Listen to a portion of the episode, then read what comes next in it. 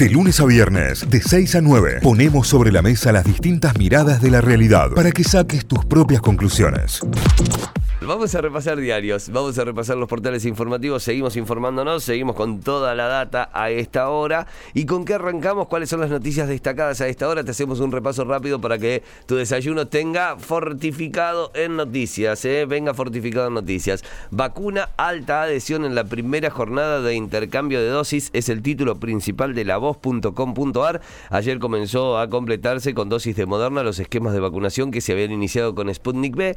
Todos los vacunatorios de la provincia estuvieron llenos de gente. ¿eh? Eso está bueno también porque quiere decir que a quienes les haya llegado el turno se acercaron de manera voluntaria a completar el esquema.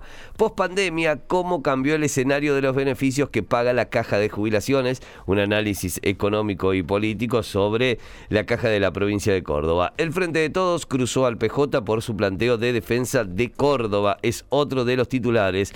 Eh, uno que leíamos recién en las noticias, la ONU envía un SOS el calentamiento global se acelera con consecuencias sin precedentes. En los próximos 7-8 eh, años la temperatura podría elevarse en promedio, lo cual es muchísimo, 1,5 grados. O sea, porque si vos tenés que sacar el promedio de todo el planeta, tenés que sacar desde el Polo Norte hasta los lugares más cálidos y calurosos, que pueden estar, no sé si en África o en Asia. 50 eh, grados. Claro, sacás el promedio de eso y la temperatura se podría elevar 1,5. Es un montón de acá a 2030, ¿no? ese será el porcentaje. Más de la voz condenaron a una banda de estafadores con datos. Bueno, estos estafadores que eh, te robaban datos de las tarjetas de créditos y con eso después realizaban compras eh, en tu nombre y que por ahí eran esas compras o ese robo hormiga que no te das cuenta o que no te informa o que cuando te informa decís, che, ¿y este de dónde era? Y ya es tardísimo para denunciarlo y de repente eh, terminaba ocurriendo. También un call center tumbero, decía, es otro de los titulares y bueno, y tiene que ver con esto con lo que veníamos hablando de las estafas telefónicas, cuando hablan de un call center tumbero quiere decir que estaba montado dentro de una eh, cárcel, ¿no? No habrá Oktoberfest en octubre en Calamuchita, pero atención, no se descarta para noviembre. ¿eh? Ah, Novemberfest. Pero muy bien, Será la Novemberfest. Entonces, este año, eh, como todo en pandemia ha cambiado, hasta te cambiamos la fecha del Oktoberfest. Con, carne sanitario, chicos. Tremendo. La última, la OEA afirmó que hubo manipulación en las elecciones de Bolivia en 2019 y es el último titular a esta hora de la voz.com.ar. Repasamos los principales de Hoy Día Córdoba a esta hora, hoydía.com.ar y tiene que ver el título principal con una foto de una góndola de un supermercado y la noticia es que el salario mínimo continúa sin poder cubrir la canasta básica. En julio pasado se necesitaron más de dos salarios mínimos vital y móvil para superar la línea de la pobreza, no cubrió el costo mensual de los alimentos esenciales para una familia de cuatro personas. Son datos que llegan del Instituto de Estadísticas del Defensor del Pueblo de la provincia de Córdoba, el INEDEP, es el título principal a esta hora en Hoy Córdoba. Sería necesario vacunar al 80% de población para frenar la cepa delta, es otro de, los, de las noticias. Son números que eh, alertaron neumonólogos que solo la vacunación completa con dos dosis ofrece una protección satisfactoria contra la variante delta. Estamos hablando, el 80% sería necesario. Em, para Estados Unidos el país es un aliado en la democratización regional, así lo definió Juan González, un funcionario clave en la relación entre Argentina y Joe Biden, el presidente de Estados Unidos. El Frente de Todos salió a disputar el voto tradicional del PJ, ya tenemos en las tandas publicitarias los spots de campaña. Eh, amplio despliegue territorial de la lista que encabezan Caserio y Gil. Eh, hubo actos en Córdoba, en Río Cuarto, en Villa María y también en Jesús María.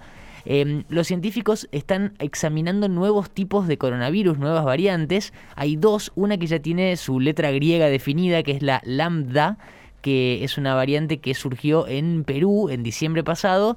Eh, los estudios de laboratorio recién están eh, empezando a, prestarle más atención, pero esa tiene su propia letra, si se quiere.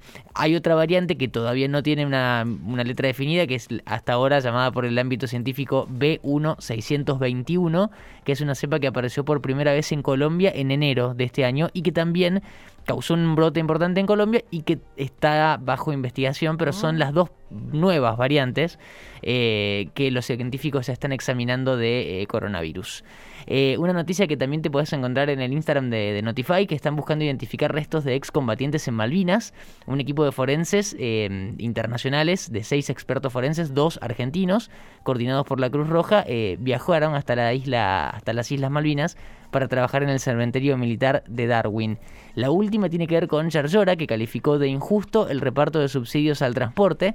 El intendente aseguró que el interior está quebrado y cada vez recibe menos recursos en comparación a eh, Capital Federal y al AMBA. Títulos principales repasados de Hoy Día Córdoba, hoydía.com.ar. Nos vamos directamente a Telam, la Agencia Nacional de Noticias, telam.com.ar, tiene como título principal los ministros de salud de todo el país destacaron la gran adhesión a la combinación de vacunas, ese es el dato del día, evidentemente, está en todos los portales. También comenzó la Semana de las Juventudes en todo el país con epicentro en Tecnópolis, lo comentábamos ayer, hubo lanzamientos de programas, eh, información sobre eh, nuevos eh, capacitaciones y mucho por discutir y por ver nuevas políticas públicas que tienen que ver con la juventud. La propuesta ofrece actividades educativas, culturales, sociales, deportivas y artísticas vinculadas con políticas del Estado Nacional para la franja etaria. Las semanas de las juventudes comienzan, eh, comenzaron en todo el país y la realidad es que hay programas para la adquisición de tecnología como computadoras, tablets y demás con créditos para jóvenes. Eh, hay también programas laborales, bueno, la verdad muy interesante, ya vamos a estar desmenuzando cada uno de los lanzamientos que se hicieron ayer en justamente en el día del lanzamiento de la Semana de las Juventudes. También, ¿qué tenemos por acá? Este es un dato importante. Analizan abrir las fronteras terrestres con Uruguay y Chile a partir del 6 de septiembre.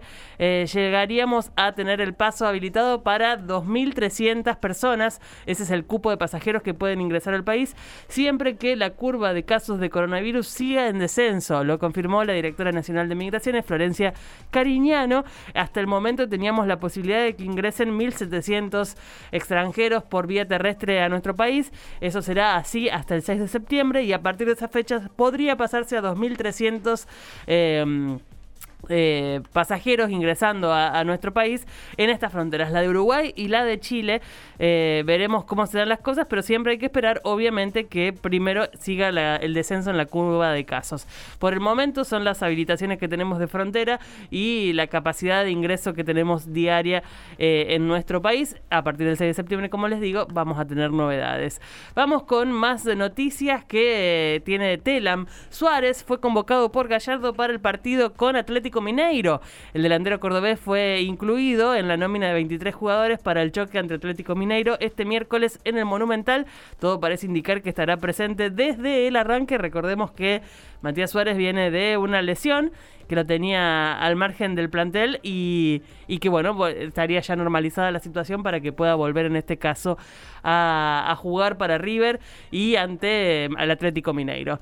Y por último, lanzarán el torneo IPF de fútbol femenino, una buena noticia para el fútbol local, para el fútbol femenino, con transmisiones por televisión pública y por Deporte B. Va a tener televisación el fútbol femenino. Muy bueno. El acto que se realizará en el predio de AFA tiene que tiene ahí en, en Ezeiza tiene previsto dos presentaciones, eh, el sponsoreo que hará IPF al fútbol femenino por un lado y los acuerdos de difusión que hará que estos partidos se transmitan por televisión, por televisión pública y por DirecTV, eh, perdón, por Deporte B.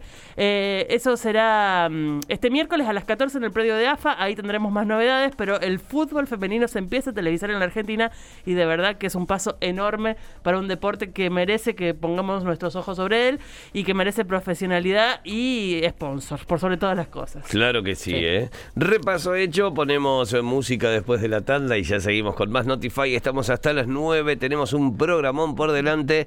Empiezan a comunicarse vía WhatsApp en el 351-397-3282. Atención que hoy anunciamos el nombre del comedor o merendero que será beneficiado para el Día del Niño, al cual vamos a embellecer, vamos a llevar un mural y además todas las donaciones que ustedes ya están llevando a los locales de Pintecor. Ya te contamos todo.